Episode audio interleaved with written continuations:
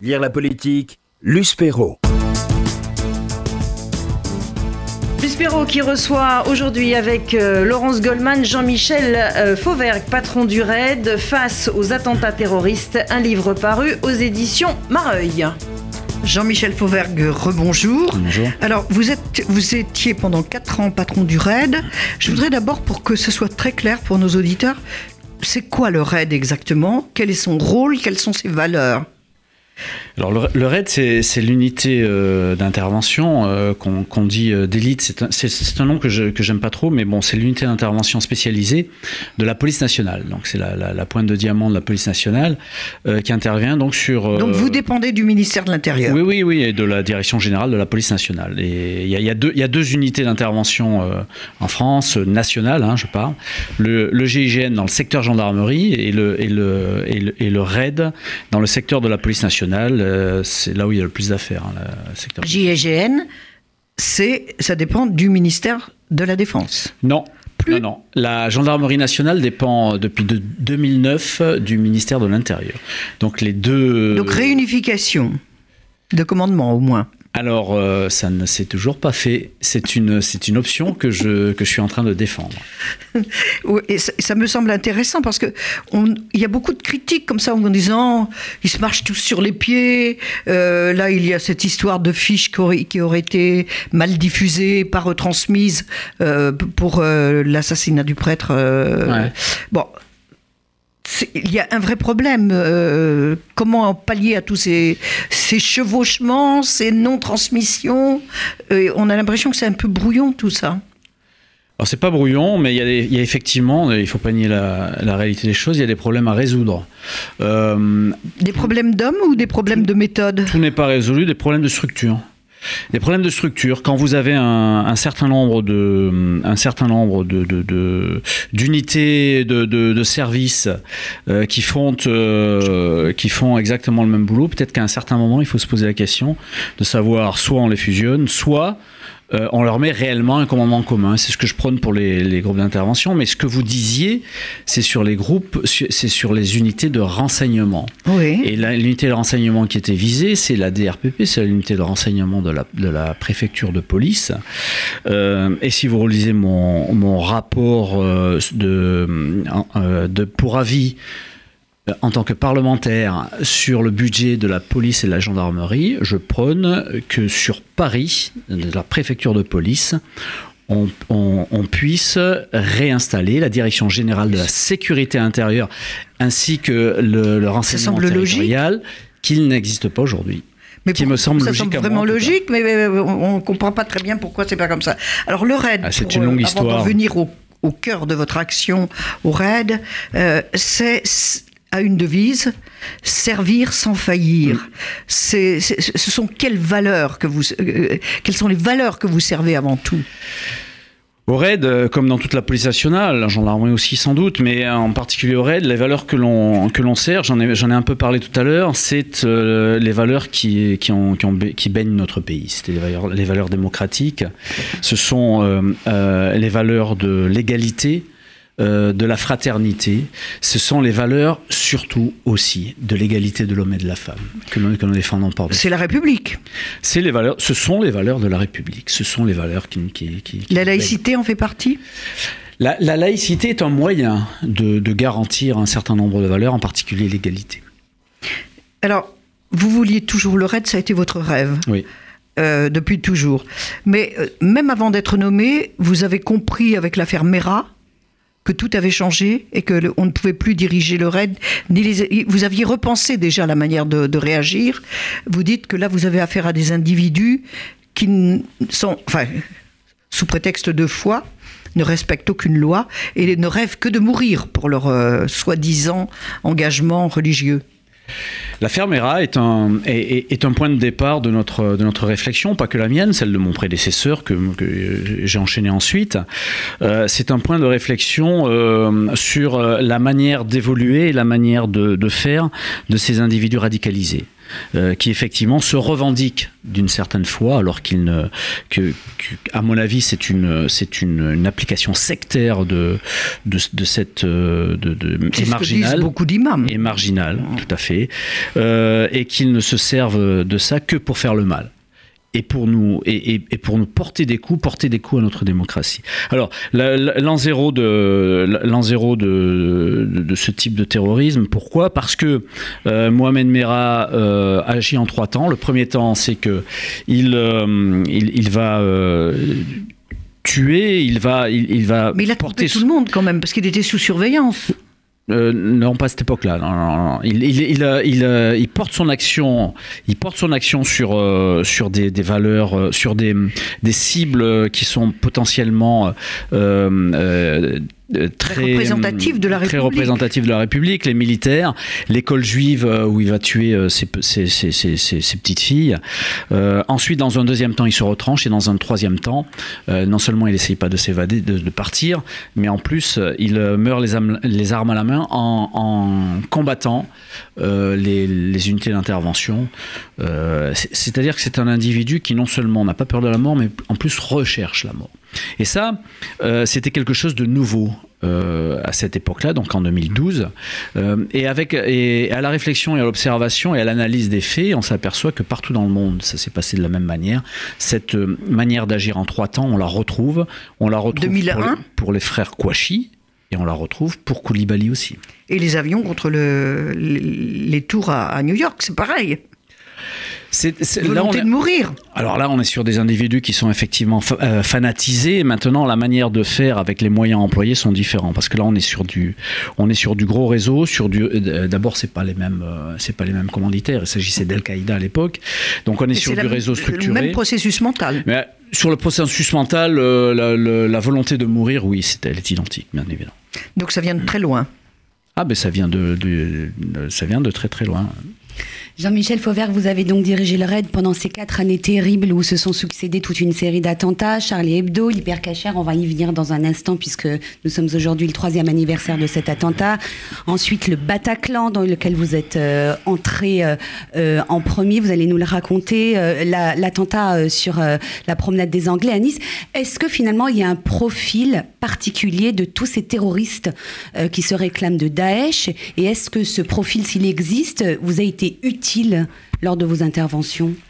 Alors le profil euh, tel que je l'ai décrit tout à l'heure avec Mera, c'est un profil qu'on a retrouvé à plusieurs reprises. Donc je l'avais dit sur les attentats de, sur euh, les, frères Kouachi, Koulibaly, euh, etc. Mais ensuite c'est un profil qui a évolué et, la, manière de faire a évolué aussi. On est passé de, on a eu des attentats de réseau. Le Bataclan, les terrasses, ce sont des attentats de réseau avec un, un réseau bien structuré. Et ensuite on est passé au fur et à mesure qu'on a combattu sur notre sur notre territoire national et à l'extérieur extérieur de notre territoire national, euh, en, faisant reculer en particulier Daesh au Levant, euh, on, a, assisté à une, évolution de, type d'attentat avec un, terrorisme endogène euh, qui venait donc par définition de notre, de notre pays, à l'intérieur de notre pays, avec des gens qui se radicalisaient très vite, avec un terrorisme low cost dans les moyens, c'est-à-dire qu'on prenait une voiture, un camion, un couteau pour faire son attentat et c'est pas et c'est pas les moins criminels parce que l'attentat que l'on a eu à Nice euh, le 14 juillet 2016 à Nice est un, attentat qui au départ est un attentat low cost mais qui euh, qui va tuer euh, près, près de 90 personnes euh, avec un individu qui s'est radicalisé très vite et qu'il était difficile de déceler auparavant. Voilà. Donc la, menace aujourd'hui, quelle est-elle Elle est toujours, euh, elle est toujours constante. Elle est plutôt sur une, sur une, euh, un terrorisme endogène. Euh, néanmoins, il faut se, il faut se méfier de tout. Il faut, on n'est jamais à l'abri de rien. Donc il faut travailler sur tout tout le, prisme de, de, des manières de faire de ces, de ces terroristes. Alors, comment on se sent L'hypercachère, on, on, connaît la fin, heureuse, puisque vous avez 26 otages, 26 otages sauvés. Oui. Euh, comment on se sent euh, après une, une, opération aussi difficile qui s'est déroulée d'une manière très inhabituelle? C'est pas dans, les, les process n'ont pas été n'ont pas eu le temps d'être mis en place.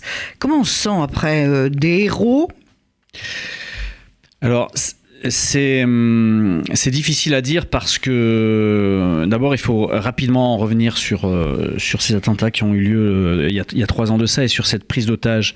On avait euh, à résoudre une un problème à à, à, à 12 à 12 inconnus, une équation à 12 inconnus.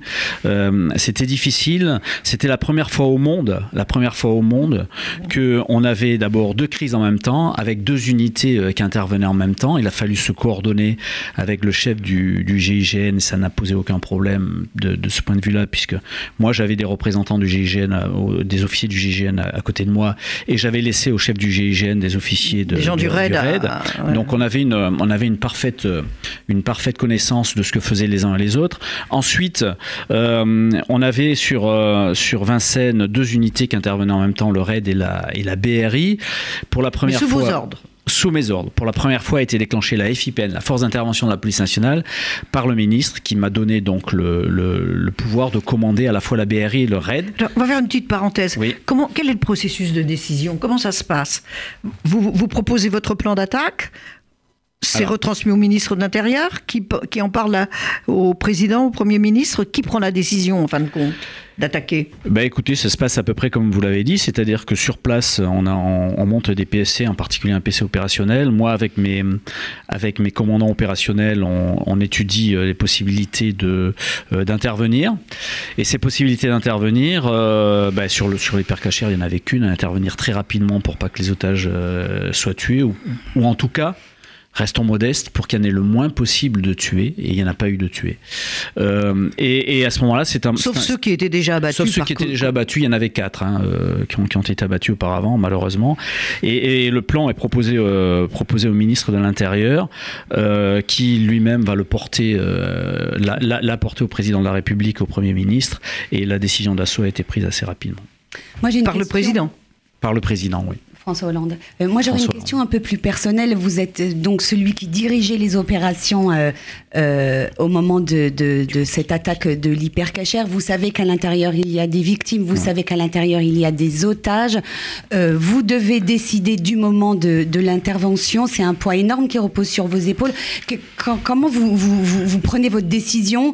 Qu'est-ce que vous ressentez à ce moment-là? Vous êtes calme alors que vous savez que toutes les caméras de télévision sont braquées sur vous. Euh, le Premier ministre est sur place. Le ministre de l'Intérieur, Bernard Cazeneuve. Il y a également Anne Hidalgo. J'imagine une énorme pression sur vos épaules et pourtant, vous devez rester calme et, avoir la décision juste. Vous essayez de mettre un- une certaine étanchéité Ouais. entre l'extérieur et là où Comment vous garde-t-on êtes. son euh, sang-froid ouais. Oui. Bah, C'est-à-dire qu'on est en. euh, c'est- une, c'est une pratique qui est due à, la- à- d'abord à l'expérience, euh, l'expérience de la police nationale, l'expérience du commandement, euh, mais aussi à un certain nombre de choses qui ont été faites en amont.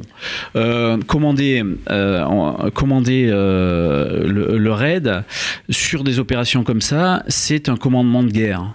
Mais le commandement de guerre se, pré- se prépare par un management de cœur auparavant.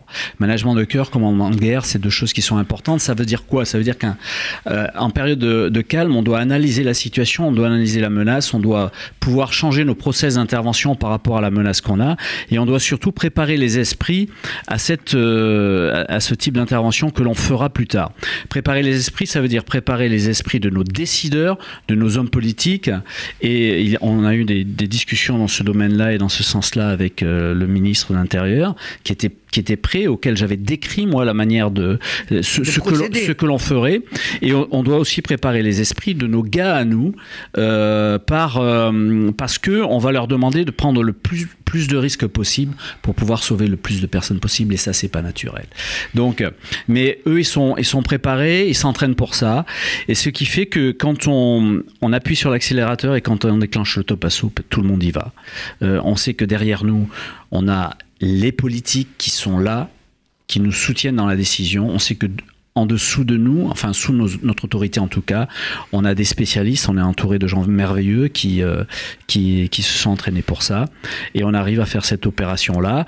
On est servi aussi par de la réussite. Et ça, c'est important. Parce que la différence entre une opération totalement réussie, euh, euh, comme ce qui s'est passé à l'hypercachère ce jour-là, Et je n'oublie pas, bien évidemment, les otages qui ont été tués avant, mais ils l'étaient avant.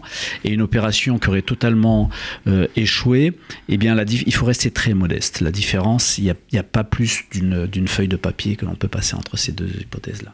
L'invité de lire la politique, Jean-Michel euh, Fauvergue, patron du RAID face aux attentats terroristes un livre paru aux éditions Mareuil. Je rappelle que Jean-Michel Fauvergue est aujourd'hui euh, député et qu'il appartient au groupe La République en marche. Jean-Michel Fauvergue, les otages de l'hypercachère ont tenu après leur libération à vous remercier personnellement, vous le patron du RAID ainsi que vos hommes pour votre intervention. Ils sont venus vous voir à Bièvre. Euh, c'est un moment très fort que vous décrivez dans votre livre euh, et ils vous ont demandé pourquoi avez-vous risqué vos vies pour nous Qu'est-ce que vous leur avez répondu? Effectivement, c'est un moment, un moment très fort. Et, et, quand euh, Caroline de Juglar, qui a, qui a, qui a co-écrit ce, ce, livre euh, avec moi, m'a reposé cette question-là, j'ai hésité à en reparler. Et puis finalement, on en a, on en a parlé. Euh, parce que c'était un moment de, très forte émotion. Euh, c'est un moment qui s'est passé euh, en dehors de toute publicité, très loin de la presse, bien loin de la presse. Et, j'ai demandé aux gars de chez moi s'ils voulaient partager ce mouvement-là. Ils ont dit bien sûr, bien évidemment. Et effectivement, ils nous ont posé cette question, mais pourquoi avez-vous risqué votre vie pour nous? Bah, On leur a dit, bah, c'est notre job, on est payé pour ça, on, voilà, c'est pour ça. Ça leur suffisait pas comme réponse et donc euh, ils nous ont poussé à réfléchir euh, à ça. Et effectivement, on s'est dit mais c'est insuffisant comme réponse et on a réfléchi à ça et la réponse on l'a pas trouvée. Un des otages vous dit vous êtes les héros de notre communauté. Ouais. Comment vous avez euh, compris euh, cette phrase? c'est, Écoutez, je, je, moi je je l'ai pas compris, je l'ai, je l'ai prise, je l'ai prise comme ça, comme comme une, euh, comme une bouffée de, de, de, de, reconnaissance, de reconnaissance, d'amour, euh, d'amitié, de, tout ce que vous voulez. Euh, je, c'est très fort. Maintenant, je n'ai pas tout analysé. vous savez, dans la vie, c'est comme c'est dans, dans, dans, un moment très spécial comme ça qui s'est passé il y a trois ans, jour pour jour. Euh, c'est comme dans les, dans les moments qu'on a dans la vie. On est, on va pas tout disséquer. Des fois, on se prend de plein fouet euh, de la haine, on se prend de plein fouet de la barbarie, et puis des fois on se prend de plein fouet des, des remerciements, des mots d'amour, des voilà. Vous soulignez aussi le rôle néfaste des chaînes d'infos en continu qui vous ont beaucoup gêné dans votre travail. Ouais. Euh, Est-ce qu'il n'y a pas là un vrai problème euh, qui devrait être un peu régulé par, par la loi maintenant que vous êtes député? Vous pouvez peut-être soulever ce problème alors c'est très difficile, hein. ce problème-là est très difficile à la fois à réguler euh, et à la fois à, à, à, dompter sur, même sans le réguler, sur la seule éducation de... de, de euh, des, un problème des, de responsabilité des, tout de même moralement. Alors il y a, y, a, y a, plusieurs types euh, sans doute de journalisme. Moi je suis devenu, maintenant j'ai mis un peu de l'eau dans mon vin. Dans, au départ j'étais très en colère, j'ai mis un peu de l'eau dans Ça mon vin. Ça se sent quand vous répondez. Oui, mais, mais moi j'ai rencontré au fur et à mesure de ma carrière euh, j'ai rencontré des journalistes qui, sont euh, merveilleux, qui sont extraordinaires, qui, prennent le temps de l'analyse, qui, prennent le temps du recul. Euh, je, suis, je, suis un peu interloqué par, ce qu'on voit en termes d'actualité maintenant, c'est-à-dire cette actualité continue qui pousse à, feuilletonner, à, renchérir un certain nombre de choses, et puis aussi par un certain média qui ne sont, sont, dans la critique permanente. Je pense que plutôt, que de l'analyse.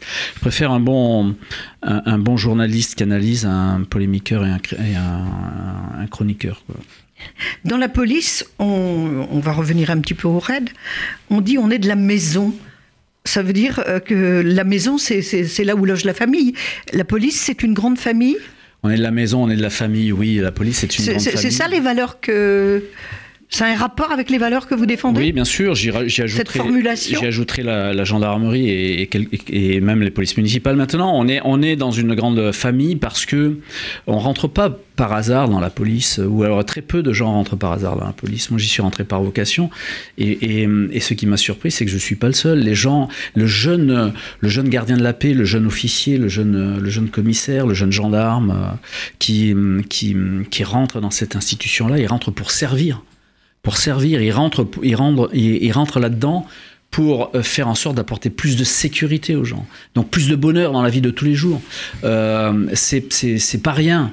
Euh, donc il faut lui donner les moyens de, de, de, de continuer à, à, pratiquer son rêve et à servir les gens. Il faut lui donner les moyens. Il ne faut, il, il faut surtout pas le mépriser. Il faut le, il faut l'encourager là-dessus. C'est important. Il y a un problème de, hiér de hiérarchisation de l'information. On, on, peut l'observer pratiquement tous les jours. Euh, dimanche dernier, on, on évoque l'hypercachère, on évoque. Il euh, y a, a l'hommage du président de la République et des élus. Euh, et puis tout de suite, on oublie parce qu'il y a la, le décès de France Gall. Comment vous expliquez que tout se mélange, tout est sur, tout, sur le même plan? Euh, C'est difficile quand même. Comment vous le vivez ça Bien, je pense qu'on est dans, euh, enfin je pense pas, j'en suis même sûr, on est dans une société consumériste et on, on, on zappe très rapidement d'une chose à l'autre. Et effectivement, vous avez raison. C'est le zapping. C'est le zapping permanent. Et, de euh, la pensée, avez... c'est ça qui est plus dur. Oui, oui, oui, tout à fait. Et il n'y a pas de hiérarchisation des choses et des, et des, des, des vraies valeurs. Et les vraies valeurs. Euh, la vie humaine, c'en est une tout de même. Les vraies valeurs, on les retrouve. Nous, on les connaît. On les connaît dans la police nationale, les vraies valeurs. On sait, on sait pourquoi on se bat. Euh, et on, et on... Mais la, la, la, la nation française les retrouve aussi, ces vraies valeurs. Elle les a retrouvées le 11 le 11, euh, il y a trois ans de ça, le 11, le 11 janvier. janvier. Euh, elle les a retrouvés dans ces attentats-là, elle les a retrouvés tout, tout, tout, le temps de la de l'année 2015 et 2016. Elle les retrouve à chaque fois qu'on est qu'on est attaqué dans nos valeurs. Ça, ça, on les retrouve. Mais on voudrait les avoir. Euh, euh, dans notre vie courante tout le temps. C'est difficile, c'est difficile à maintenir ce, ce, haut degré de euh, cette flamme à, ce niveau-là. Mais euh, je pense qu'on les a. Euh, il suffit de réfléchir un peu et d'arrêter de cette espèce d'autoritarisme de la de l'info à tout prix, à tout va, de tout le temps, 24 heures sur 24. Alors moi, je voudrais me, me mêler à votre à votre conversation, à votre interview et vous demander comment est-ce que vous avez travaillé avec notre consoeur Caroline de, de, de Juglar, parce que c'est un livre de, de questions-réponses, donc elle pose un certain ouais. nombre de, de, questions, vous répondez. Euh, comment est-ce qu'on se livre à une journaliste? Comment est-ce qu'on peut lui faire confiance? Mmh. Est-ce que vous aviez fait un plan euh, de départ? Est-ce que euh, finalement vous avez avancé avec le, le, feeling au fil du temps? Est-ce que vous vous êtes libéré? Est-ce que vous avez libéré votre parole? Parce que vous êtes plutôt un taiseux. donc comment est-ce que comment est-ce qu'on travaille euh, quand on est euh, un patron du, du, du, du, RAID ou un ancien patron du RAID? Comment est-ce qu'on travaille avec une journaliste qui finalement veut vous accoucher, entre guillemets? Bah Écoutez, euh, D'abord, si ce, si, ce livre, si ce livre est bien fait, c'est grâce à elle. S'il est mal fait, c'est à cause de moi. Elle, a, véritablement euh, tissé la trame. Et moi, je voulais. Euh, mais au départ, il, vient de ma volonté, ce livre. C'est-à-dire que c'était après la, après cachère et avant euh, le Bataclan. Moi, je voulais vraiment raconter le raid, mais raconter l'intérieur, dire qu'après le raid, dire que euh, dans le raid, il y, avait, il, y a, il y a des hommes et des femmes, derrière les cagoules et derrière les, les casques, il y a des hommes et des femmes, et je voulais raconter les choses de cette manière-là, je voulais raconter ce qu'on ressentait, ce que ressentaient les familles aussi. Et Caroline de Juglar a su, a su diriger, a su euh, m'accoucher, entre guillemets, comme vous avez dit, de, de, de ça, euh, parce qu'elle elle a su diriger le débat, et elle a su structurer ce débat-là. Euh, donc voilà, moi j'avais beaucoup de choses à dire, mais elle les a canalisées. Jean-Michel Fauvert, vous avez quitté la direction du RAID il y a quelques mois pour rentrer en politique. Vous êtes député La République en marche. Comment vous, vivez cette reconversion? Est-ce que l'action sur le terrain ne vous manque pas? Alors, je suis député, sur... on est souvent assis dans l'hémicycle. Sont d'autres combats à l'Assemblée. Alors, euh, je, je, suis toujours sur le terrain puisque député, c'est euh, d'une part être dans, dans l'hémicycle ou dans les commissions ou sur le travail à l'Assemblée nationale, euh, tout type de travail à l'Assemblée nationale, mais c'est être aussi en circonscription puisque vous êtes un, élu de la circonscription. Alors, on peut le, on peut le critiquer, on peut ou non, mais en tout cas, on doit être présent dans la circonscription et ça, c'est quand même quelque chose d'intéressant. Moi, j'ai adoré, j'ai adoré la campagne électorale. Bizarrement, j'ai adoré cette campagne électorale Pourquoi? Parce que je suis allé au, de- au- au- au devant de, de- des Françaises et des Français et des autres personnes qui habitent sur le territoire national. Euh, et euh, ils m'ont dit des choses. On a parlé beaucoup de. Il y avait beaucoup de sympathie parce que les, euh, la plupart des gens m'ont reconnu, savaient qui j'étais. Donc euh, euh, ça, ça, ça a tiré plutôt de la sympathie. Le lien s'est tout de suite créé. oui, même avec des gens qui sont pas du, qui n'étaient pas du tout de, voilà, qui n'étaient pas orientés politiques, etc. Mais on, on a pu, on a pu discuter et, et on s'aperçoit que, euh, alors on parlait tout à l'heure de l'immédiateté des choses, etc. Et on s'aperçoit que les gens dans la rue, et c'est véritablement pas péjoratif ce que je dis, c'est c'est même, il y a même un côté sentimental. Les gens qui sont dans la rue avec qui vous discutez, euh, eux, ils ont de la jugeote. Eux, ils pensent euh, des choses. Il y a très peu de gens qui vont vous répondre des trucs instinctifs. Donc, ils, ils essayent de, de- ils, ils essayent de, de, de- de l'argumenter. Ça, c'est vachement important et c'est très intéressant. Ça m'a plu. Pour conclure, euh, Jean-Michel Fauvergue, euh, vous ne pensez pas que toute cette théorie des complots qui se développe euh, dans les réseaux sociaux, euh, tous ces problèmes de classe qui disent nous on n'est pas Charlie, euh, il faudrait leur faire lire euh, le- votre livre? On peut lancer un appel à, Mich- à Jean-Michel Blanquer. Alors, parce que là, vous, je veux dire, c'est vécu. C'est hiérarchisé, c'est raconté. Euh, c'est pas des images euh, Oui, comme ce a- ça. ce qu'il y a dans ce livre, c'est effectivement, et je reviens à ce que, à ce que je vous disais tout à l'heure, ce que je, ce que je voulais faire, moi, c'est effectivement euh, expliquer la réalité des choses, comment on l'a vécu, au-delà des, des faits tragiques et au-delà de, l'aspect euh, visuel euh, qui est quelquefois pas très sain, quelquefois, mais je pense pas dans le livre quand même.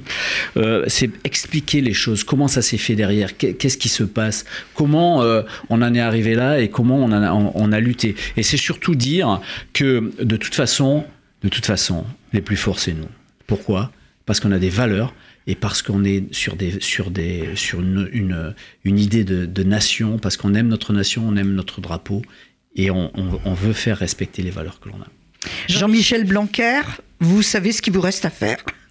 Jean-Michel Fauvergue, euh, patron du RAID face aux attentats terroristes, un livre paru aux éditions euh, Mareuil. Je vais en lire un, tout tout petit extrait qui, qui- va vous donner le, qui va vous donner le- le goût du mot. Ce livre va bien au-delà d'une simple histoire de vie. C'est la trace de tout ce que mon unité et moi-même avons vécu pendant quatre ans, pendant l'une des périodes les plus troublées en France depuis plus de 20 ans. Je voulais témoigner, je voulais raconter de l'intérieur. Pour moi, c'était une nécessité, une façon de poursuivre ma mission et de rendre hommage à tous ceux qui font le raid, un devoir de mémoire en quelque sorte. Mais par-delà, je voulais aussi montrer à travers mon expérience qu'à la haine déployée lors de ces heures crépusculaires ont répondu la fraternité, l'engagement et le courage des citoyens comme des forces opérationnelles et policières. Ce livre est un chant d'espoir en l'avenir et il prouve que l'amour sera toujours plus fort que cette haine. Merci infiniment d'avoir été, monsieur notre invité.